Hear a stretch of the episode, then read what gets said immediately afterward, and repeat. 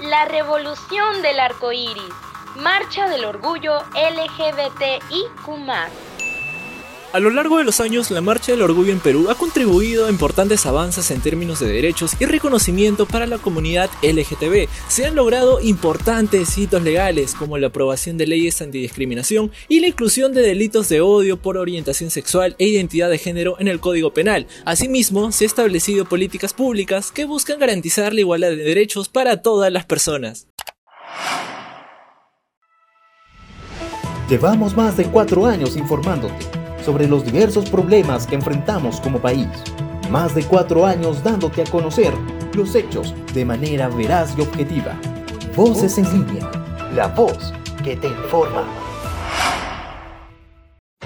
Bienvenidos y bienvenidos al episodio número 9 de la quinta temporada de Voces en Línea. Hoy en conducción se encuentra con ustedes Darío Alcántara y quien les habla Cristina Díaz.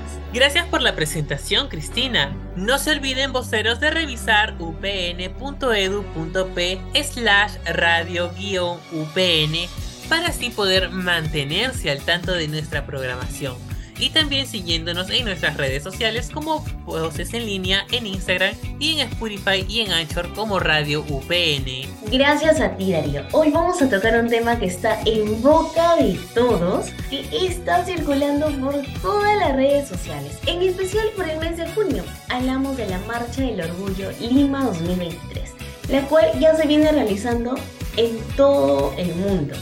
Y Perú es uno de los últimos en realizarla.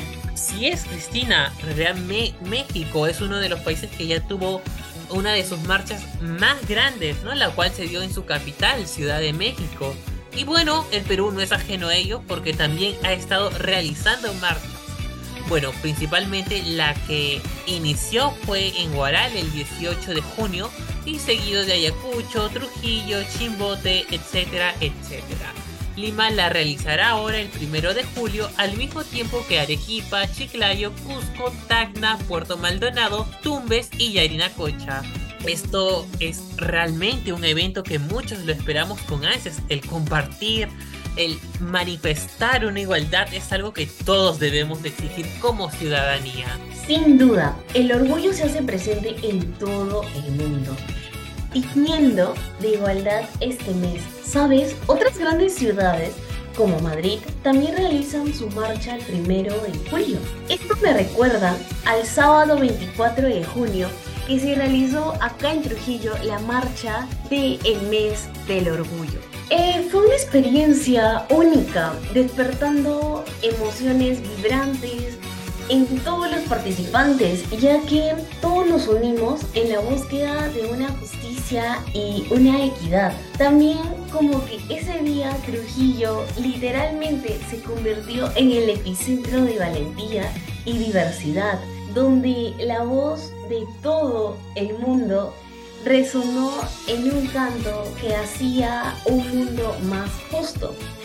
Y bueno, retomando el tema, en Lima toda esta organización no sería posible sin el colectivo Marcha del Orgullo en Lima. Desde Voces en Línea les agradecemos la lucha constante que hacen por llevar la organización de la Marcha del Orgullo. Y bueno, voceros, tenemos que irnos a nuestra primera pausa del podcast.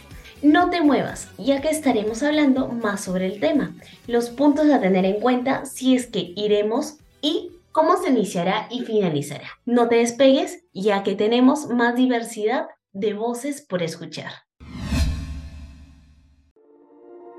No te despegues de Voces en línea. No te pierdas la oportunidad de postular a la beca Continuidad de Estudios de Pronavec. Te invitamos a leer detenidamente la convocatoria de la beca y verificar si cumples con los requisitos académicos establecidos. Si tienes alguna pregunta o inquietud respecto a la beca, no dudes en comunicarte con nuestro especialista de Pronavec el próximo 6 de julio a partir de las 5 pm en Mi Mundo UPN. No esperes más y postula a la beca Continuidad de Estudios de Pronavec. Obtén tu beneficio y adelanta tu turno de prematrícula para el periodo 2023-2. UPN te facilita el proceso para que puedas asegurar tu cupo y registrar tus cursos antes que los demás. Solo necesitas realizar el pago de tu tercera cuota antes del 30 de junio y disfrutarás de la ventaja de acceder al sistema de prematrícula con un día de anticipación. No esperes más, realiza el pago de tu cuota número 3 y garantiza tu lugar en los cursos que deseas para el próximo periodo. Descuento pensión de hermanos. Desde el 1 de julio al 20 de agosto tendrás la oportunidad de solicitar un descuento especial. Descuento pensión de hermanos. Si tienes un hermano matriculado en pregrado tradicional o pregrado adulto trabajador, podrás solicitar este descuento. En UPN te ofrecemos beneficios para que estudies con tranquilidad. No esperes más Infórmate sobre los requisitos y condiciones de esta promoción en Mi Mundo UPN. Voces en línea, mucho más que noticias. Y seguimos en Voces en línea. Antes de que nos fuéramos al corte, estábamos hablando sobre cómo se dará la Marcha del Orgullo en Lima. Bueno, con respecto a esto, ya se hemos mencionado que se realizará el sábado primero de julio, pero se preguntarán en dónde. Pues se dará en el mismo punto de todos los años, en el campo de Marte, donde se iniciará a las 3 de la tarde, teniendo un recorrido por todo el centro de Lima comprendiendo en su mayoría toda la avenida Garcilaso de la Vega o más conocida como Wilson. Bueno, usualmente la marcha suele terminar en la Plaza San Martín, pero el alcalde de Lima, Rafael López Aliaga, rectificó el miércoles 14 de junio la prohibición para que la marcha del orgullo no finalice en la Plaza San Martín una tradición que ya se había roto en 2016 durante la segunda gestión de Luis Castañeda Locio. Pero bueno, el burgomaestre señaló que el espacio público de la avenida Nicolás de Pirola está destinado a la actividad turística, uno de los ejes en los que dice que se enfoca su administración. Lamentablemente, este año será así, Darío. Sin embargo, eso no significa que no debamos afligir por el punto de llegada, ya que de todas maneras se tendrá un espacio en la Plaza Alameda 28 de julio. Claro que sí, Cristina. Más allá de la localidad, celebridad y toda la alegría que se sienta en este evento, la Marcha del Orgullo es un acto de manifestación de los derechos humanos.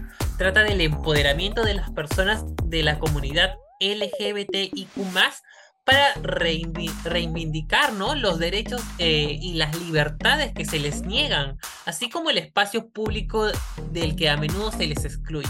Tal es el caso en nuestro país de que a pesar de que vivimos en un país pluricultural y tiene una gran diversidad, no se tiene una tolerancia y respeto hacia los demás. Es por ello que debemos de reflexionar sobre las percepciones y las realidades que tenemos en nuestro contexto. Claro que sí, pero muchos se preguntarán cómo inició la Marcha del Orgullo o el Prime. Existe gracias a un grupo de personas LGBTI que resistieron y se enfrentaron a la violencia policial un 28 de junio de 1969 en el bar Stonewall de Nueva York. La celebración del orgullo no inició como tal, sino comenzó por una serie de disturbios y manifestaciones contra el ataque policial que se dio en el bar neoyorquino, que era el centro principal de las reuniones de la comunidad gay de Nueva York en las décadas de los 60. Durante el ataque, muchas personas LGBT fueron esposadas y arrestadas de manera arbitraria por agentes policiales. La comunidad LGBT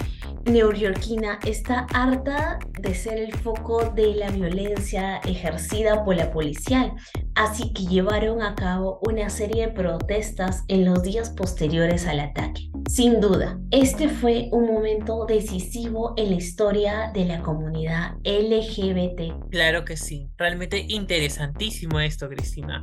Muchas veces suelen ver a la Marcha del Orgullo o bueno, el Pride, como mencionabas, como un acto de mera celebridad, pero es más que ello, es mucho más que ello, es la lucha constante que tenemos para poder alcanzar una igualdad de derechos en nuestro país. Eh, nosotros mismos no tenemos que, que verlo como una limitación, sino como un rasgo diferencial y la diferencia no va a ser mala, una diferencia nunca va a ser mala. Habiendo escuchado esto, nos tenemos que ir a nuestro segundo corte, pero por favor, no dejes de escucharnos, puesto que te dejamos con la data de voces en línea. Te presentamos la data de voces en línea. Cada mes de junio se lleva a cabo la Marcha del Orgullo LGBT y en varios países alrededor del mundo salen cientos de personas a mostrar sus colores en las calles. En el año de 1969, en la ciudad de Nueva York, se originó la comunidad LGBT con el objetivo de luchar por la causa de personas con una orientación sexual distinta a la heterosexual. Desde entonces, la misma comunidad organizó la primera Marcha del Orgullo en 1970. En 1979, México fue el primer país latinoamericano en ondear la bandera arcoíris en sus calles. Actualmente se acostumbra a seguir un desfile de carros con importantes personalidades bailando y saludando a los asistentes, así como la realización de conciertos y demás actividades culturales. Este informe fue producido por la Data de Voces en Línea. Muchas gracias por el informe, Rocío. Bueno, voceros, ya estamos en la recta final de este episodio tan especial por el mes del orgullo. Pero antes que todo, te queremos dar algunas recomendaciones si es la primera vez que vas a asistir a la marcha. Punto número uno. Ve con una ropa y calzado cómodo. Recuerda que es una gran caminata, así que es importante que te sientas bien con lo que estés usando. Punto número 2. Mira la ruta de ida y vuelta. Es una marcha, por lo que habrá mucha gente y a veces el transporte público estará súper saturado. Punto número 3. Si te encontraras con tus amigos en la marcha, coordinen un lugar de encuentro porque muchas veces la señal de celular estará sobrecargada y lo más probable es que no tengan cómo comunicarse, así que mejor es prevenir y ya saber el lugar exacto donde se verán. Punto número 4. Disfruta de la experiencia al máximo. Es algo que solo se da una vez al año y todos los años siempre es de una manera muy diferente. Así es, mi estimada Cristina. Muchas gracias por las recomendaciones.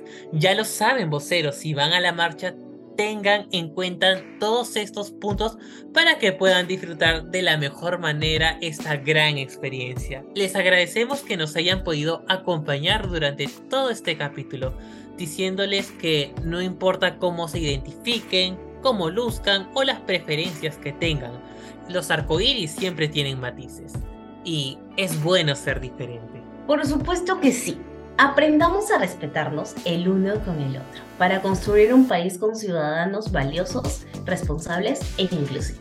Bueno, llegamos a nuestra recta final, pero ante todo no se olviden de compartir el podcast con sus amigos. Recuerden que pueden encontrarnos en Spotify como Radio PN Voces en línea y en Anchor de la misma manera. Hasta la próxima semana y que tengan un mes del orgullo y que la pasen fenomenal con la experiencia el día sábado en la Marcha del Orgullo. Esto fue Voces en línea, la voz que te informa.